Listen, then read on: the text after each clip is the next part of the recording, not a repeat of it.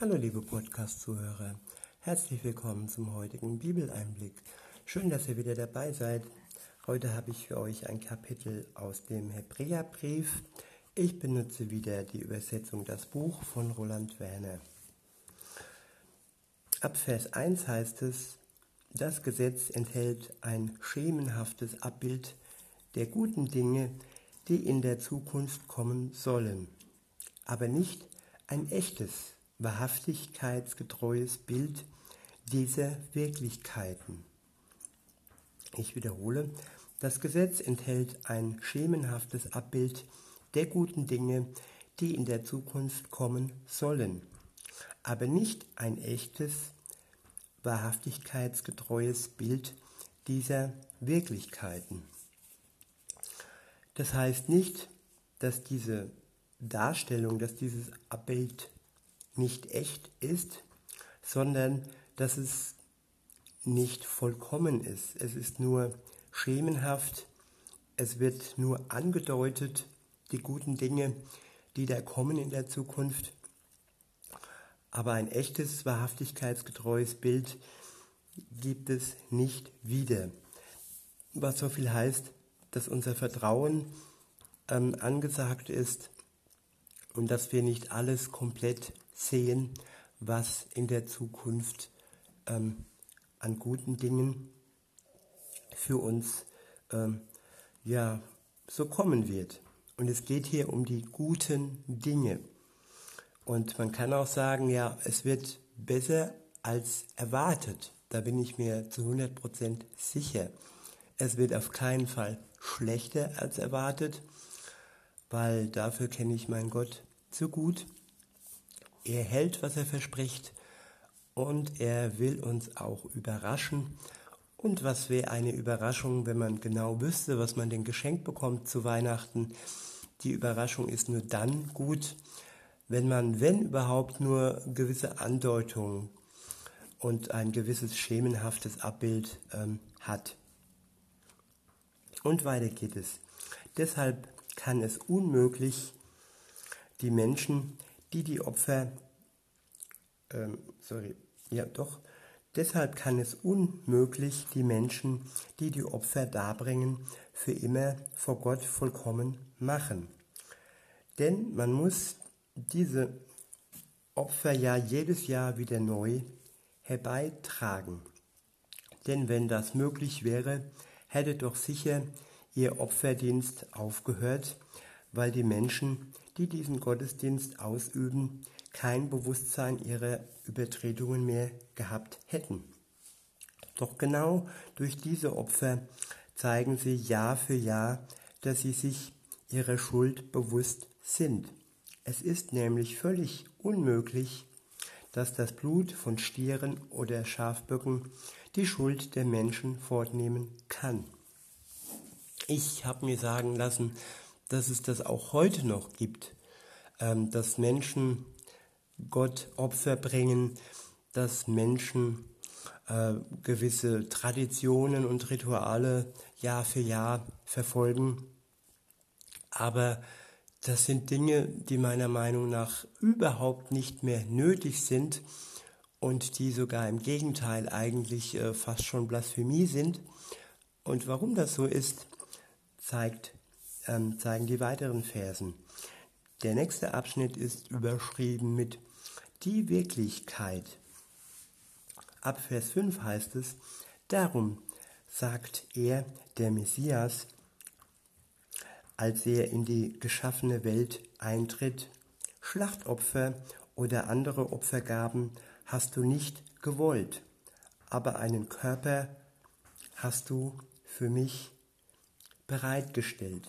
Brandopfer und Opfer für die Verfehlungen haben, deine, haben dein Wohlgefallen nicht gefunden. Da sagte ich, schau her, ich komme. In der Buchrolle steht etwas über mich geschrieben. Ich komme, um deinen Willen, Gott, in die Tat umzusetzen. Jesus kam, um Gottes Willen, den Willen seines Vaters in die Tat umzusetzen. Und ja, welcher Wille war das und welche Tat war das im Endeffekt. Weiter heißt es in Vers 8, vorher heißt es, Schlachtopfer und andere Opfergaben, Brandopfer und Schuldopfer hast du nicht gewollt und hast auch kein Wohlgefallen daran gefunden. Das bezieht sich auf die Opfer, die nach der Vorschrift des Gesetzbuchs im Tempel dargebracht werden. Danach sagte er, Schau her, ich komme, um deinen Willen in die Tat umzusetzen. Also entweder, also entwertet er das erste Opfer und bekräftigt dann das zweite. Jesus hat das erste Opfer entwertet, das mit Hilfe von Böcken, Schafen, Lämmern äh, vollbracht worden ist. Dieses Opfer hat er entwertet und er hat bekräftigt das zweite Opfer. Worum es da geht, hören wir gleich. Ab Vers 10 heißt es dann, aufgrund dieses Gottes Willens sind wir ganz auf Gottes Seite gezogen worden, durch das Opfer des Messias Jesus, der seinen eigenen Körper ein für allemal dargebracht hat.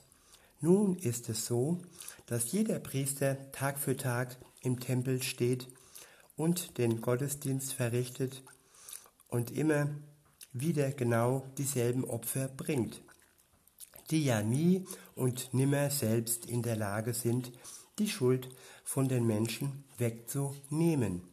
Doch er, Jesus, hat ein einziges Opfer für die, für die Schuld der Menschen vor Gott dargebracht und sich dann für immer auf den Ehrenplatz zur rechten Seite Gottes gesetzt. All der Krampf, den sich die Men Menschen gemacht haben, bis Jesus wieder, äh, bis Jesus äh, erschienen ist und das einzige wahrhaftige Opfer dargebracht hat, indem er für uns gestorben ist, all der Krampf hat ein Ende seitdem. Und wer diesen Krampf noch fortführt, der macht sich sein Leben schwer und all das ist nach wie vor sinnlos. All die Traditionen, all die Opfergaben sind in Gottes Augen äh, unwirksam. Wirksam ist alleine das, was Jesus für uns getan hat. Und weiter heißt es dann ab Vers 13, von diesem Augenblick an wartet er, bis ihm seine Feinde als Schemel seiner Füße hingelegt werden. Denn durch ein einziges Opfer hat er für immer die Menschen zur Vollendung gebracht, die sich ganz auf Gottes Seite, Gottes Seite ziehen lassen.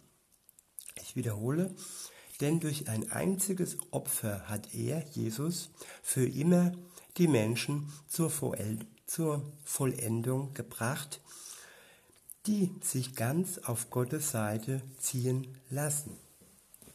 Er hat all die Menschen zur Vollendung gebracht, die sich ganz auf Gottes Seite ziehen lassen.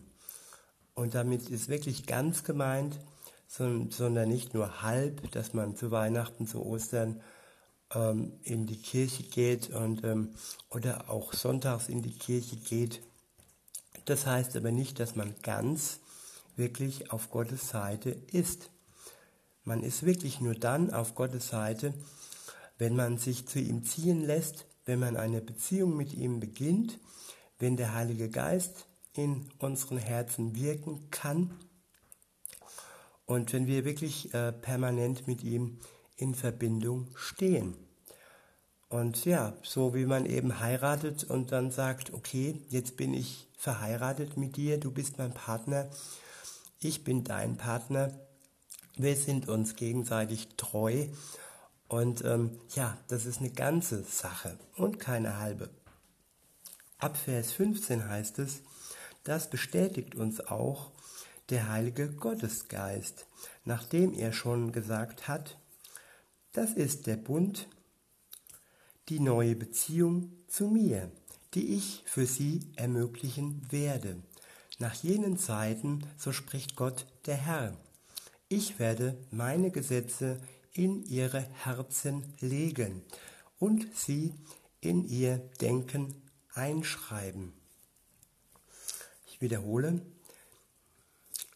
so spricht Gott der Herr, ich werde meine Gesetze in ihre Herzen legen und sie in ihr Denken einschreiben. Es gibt einen Unterschied, wenn man sich zum Beispiel eine Bibel anschafft und in dieser Bibel stehen dann Gottes Gesetze, da steht dann Gottes Wort und diese Bibel holt, mal, holt man mal heraus, dann steckt man sie wieder weg in die Schublade und äh, ja, das ist wie so hin, her, rein, raus, mal ist die Bibel da, dann ist sie weg.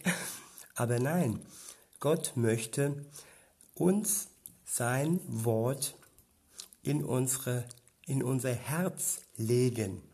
Und er möchte uns sein Wort in unser Denken einschreiben. Also in unseren Menschen, in unser ganzes Wesen möchte er uns ähm, sein Wort hineinlegen und einschreiben, dass wir wirklich mit ihm verbunden sind. Weiter heißt es dann in Vers 17, ebenso sagt er, ich werde mir ihre Schuld und ihre Gesetzesübertretungen nie mehr ins Gedächtnis rufen. Ich wiederhole, ebenso sagt er, ich werde mir ihre Schuld und ihre Gesetzesübertretungen nie mehr ins Gedächtnis rufen. Ja, und da liegt auch Befreiung da ist ein Gott, der nicht nachtragend ist. Da ist ein Gott, der uns ein für allemal vergibt. Und hier steht wirklich nie mehr. Also nicht äh, ab und zu und wenn es mir gerade passt, sondern nein, hier steht nie mehr ins Gedächtnis rufen. Wenn er uns einmal vergibt für die Schuld, die wir begangen haben bis zu dem Zeitpunkt, wo wir ihn darum bitten, dass er uns vergibt, dann vergibt er uns für die Ewigkeit. Dann ist diese Schuld, die er uns vergeben hat, ja, ausgelöscht. Sie existiert nicht mehr für ihn. Natürlich kann es dann sein, dass wir wieder sündigen, aber dann ist es ja eine neue Sünde und er bringt die alte Sünde nicht mehr aufs Tapet. Die alte Sünde ist vergeben und die neue Sünde, gut, die steht wieder erneut zwischen uns und Gott.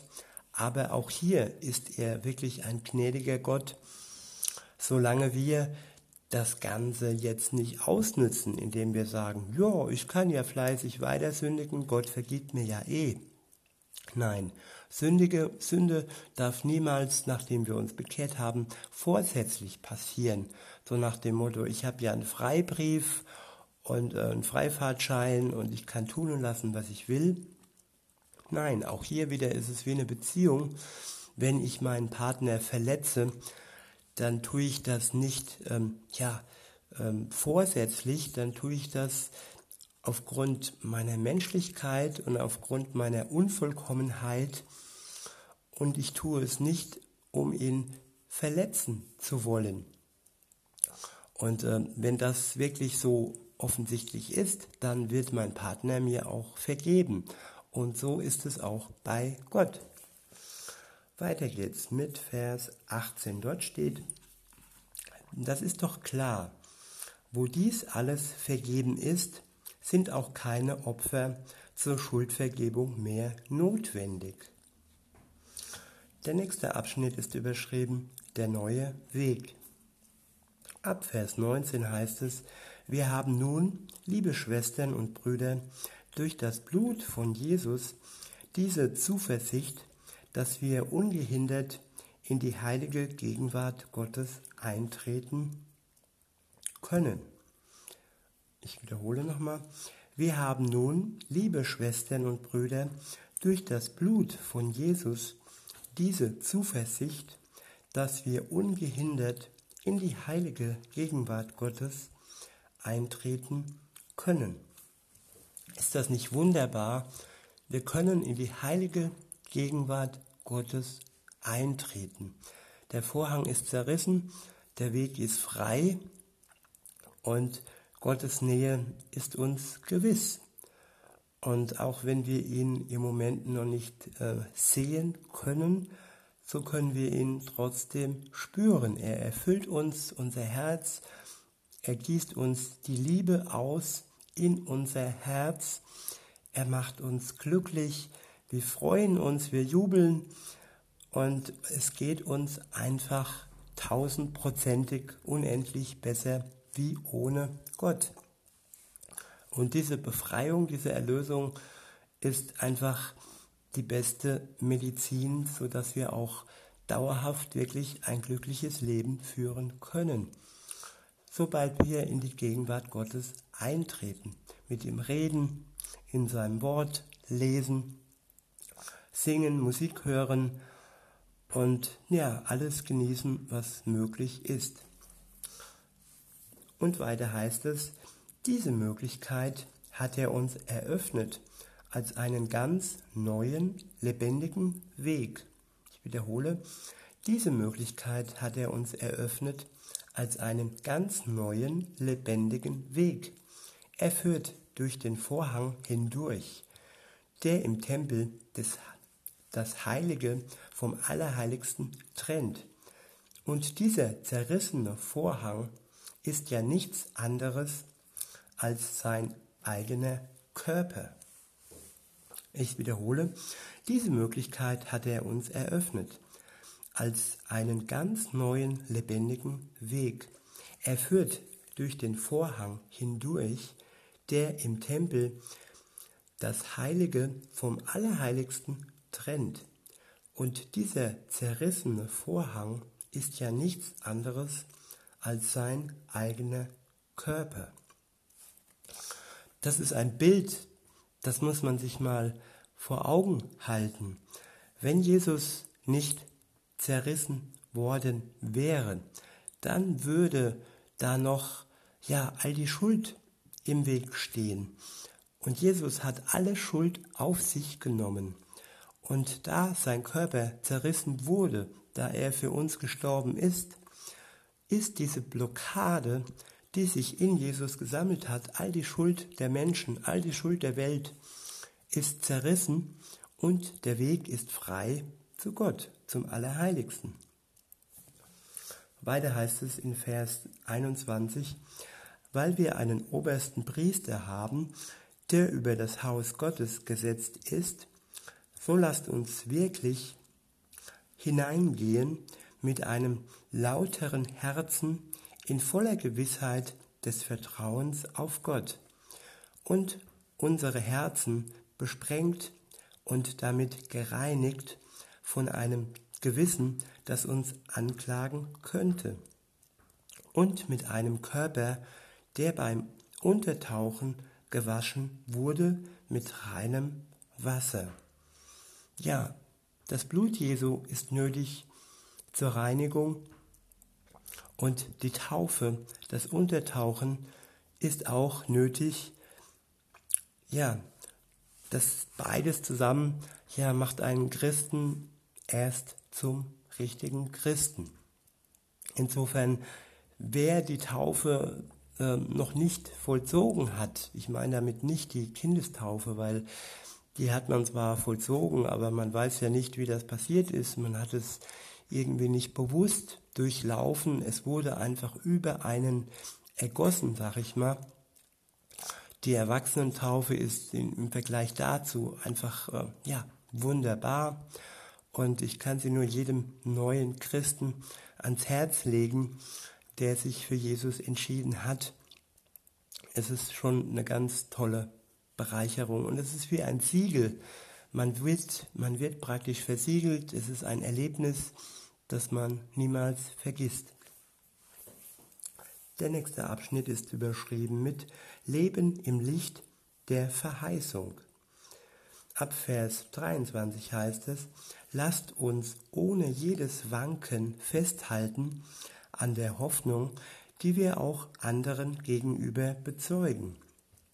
Ich wiederhole, lasst uns ohne jedes Wanken festhalten an der Hoffnung, die wir auch anderen gegenüber bezeugen. Denn er, der uns das versprochen hat, ist vertrauenswürdig. Lasst uns aufeinander achten und uns zu einem Leben voller Liebe und guter Taten anreizen. Lasst uns nicht fernbleiben von unseren Zusammenkünften, wie es sich einige angewöhnt haben, sondern lasst uns einander ermutigen und das umso mehr, da ihr wahrnehmen könnt, dass der Gottestag immer näher rückt. Wenn wir bewusst gegen Gottes Willen handeln, nachdem wir die Erkenntnis der Wahrheit empfangen haben, dann bleibt kein Schlachtopfer zur Schuldvergebung mehr übrig, sondern dann wartet auf uns nur noch die furchteinflößende Wirklichkeit des Gottesgerichts und die Feuerflammen, die alles verschlingen, was Gott entgegensteht. Wenn jemand das Gesetz von Mose missachtet, dann muss er sterben, ohne auf Nachsicht hoffen zu können. Wenn es zwei oder drei Zeugen gibt, die seine Schuld bestätigen. Eine wie viel, eine wie viel schlimmere Strafe wird wohl ein Mensch verdienen, der den Sohn Gottes mit Füßen tritt und sein vergossenes Blut das die neue Verbindung zu Gott ermöglicht, gering schätzt. Ich wiederhole nochmal, eine wie viel schlimmere Strafe wird wohl ein Mensch verdienen, der den Sohn Gottes mit Füßen tritt und sein vergossenes Blut, das die neue Verbindung zu Gott ermöglicht, gering schätzt. Dadurch ist er doch überhaupt erst auf die Seite Gottes gezogen worden. Und was wird wohl der erleben, der den Gottesgeist verachtet, der ihm doch Gottes Gnade näher bringt? Was hier alles beschrieben wird, sind Ausnahmen. Also das habe ich so noch nicht erlebt. Wer wirklich die Beziehung zu Gott hat, wer den Geist Gottes hat und wer erlebt hat, dass er erlöst worden ist, dass dieser dann ja Jesus mit Füßen tritt und den Geist Gottes verspottet. Das sind Dinge, die habe ich noch nicht sowohl bei mir als auch bei anderen erlebt. Aber es muss auch erwähnt werden und äh, es ist äh, ja hier die Sache von Untreue, dass man Gott die Treue bricht und dass man das, was man von ihm geschenkt bekommen hat, aus reiner Gnade, dass man das nicht mehr wertschätzt und in den Schmutz zieht.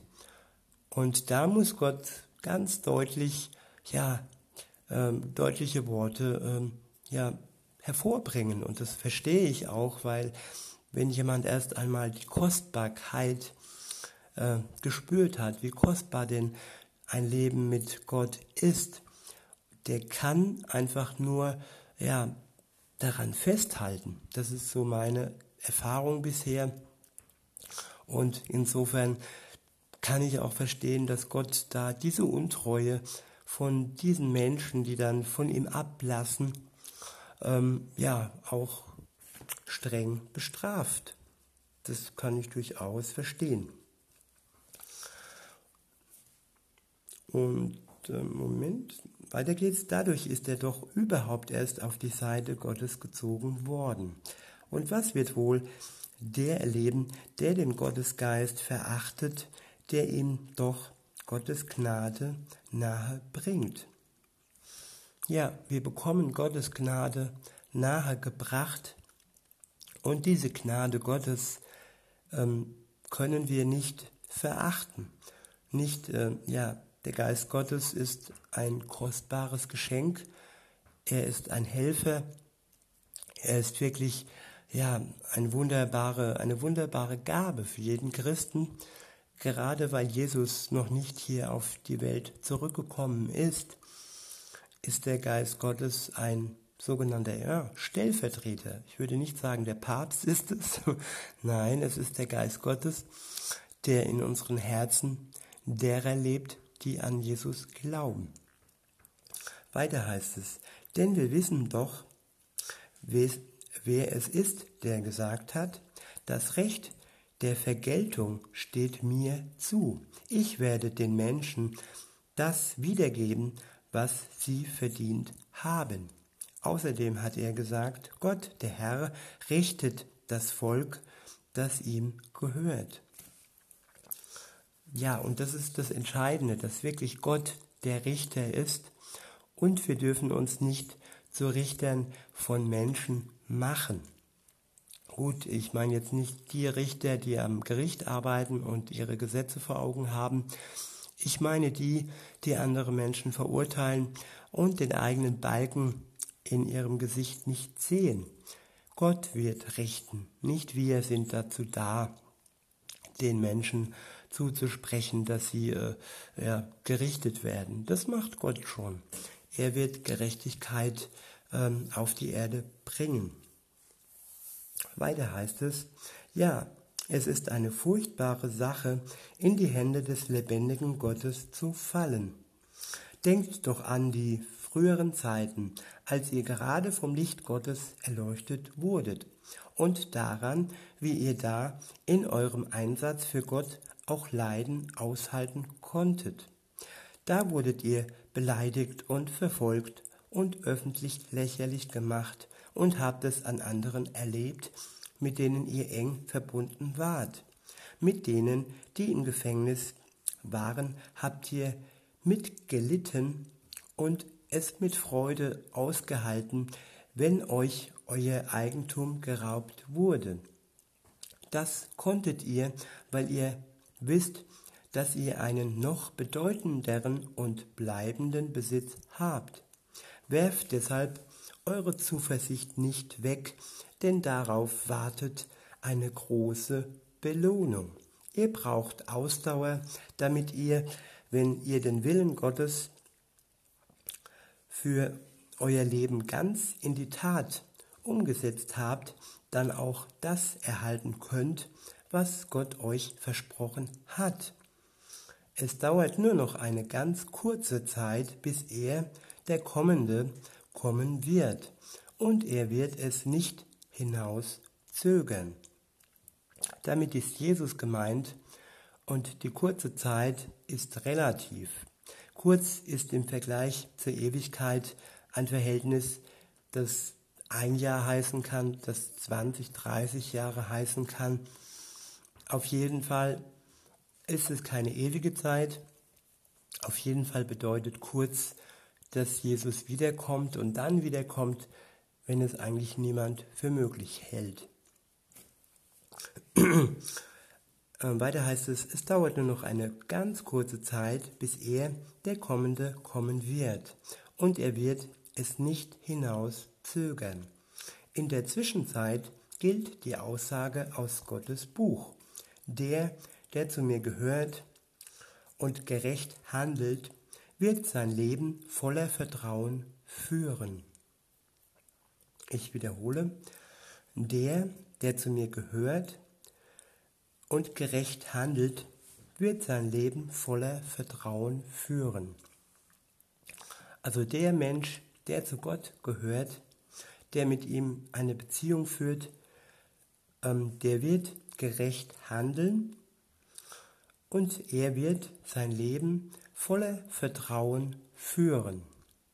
Und das ist auch besonders heute wichtig in dieser Krisenzeit, dass wir unser Leben wirklich in vollstem Vertrauen zu Gott führen.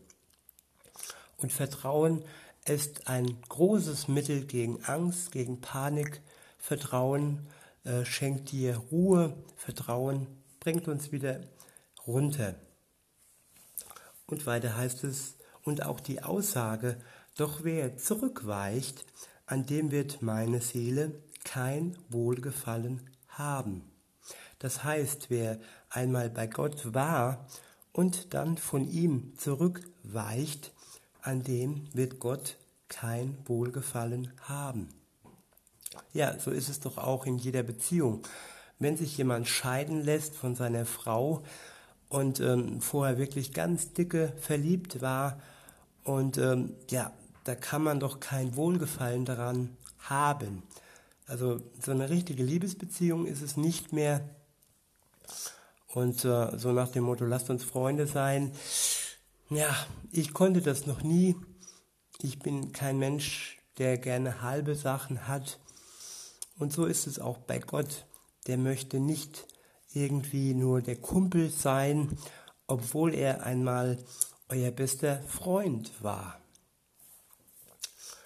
Weiter heißt es dann, doch wir gehören nicht zu denen, die zurückgehen und zu dem, und zu dem Verderben anheimfallen, sondern zu denen, die vertrauen und so das Leben gewinnen. Ich wiederhole den letzten Vers. Doch wir gehören nicht zu denen, die zurückgehen und so dem Verderben anheimfallen, sondern zu denen, die vertrauen und so das Leben gewinnen. In diesem Sinne wünsche ich uns allen, die wir zuhören, ja, auf Gott zuhören. Ich ziehe mich da mit ein. Ich bin auch ein Zuhörer. Ich höre auf Gottes Wort. Und wie gesagt, in diesem Sinne wünsche ich uns allen, dass wir Gott vertrauen und somit das Leben gewinnen und am Leben bleiben. Und das darüber hinaus, über das irdische Leben hinweg zum ewigen Leben. In diesem Sinne wünsche ich euch einen schönen Tag und sage bis denne.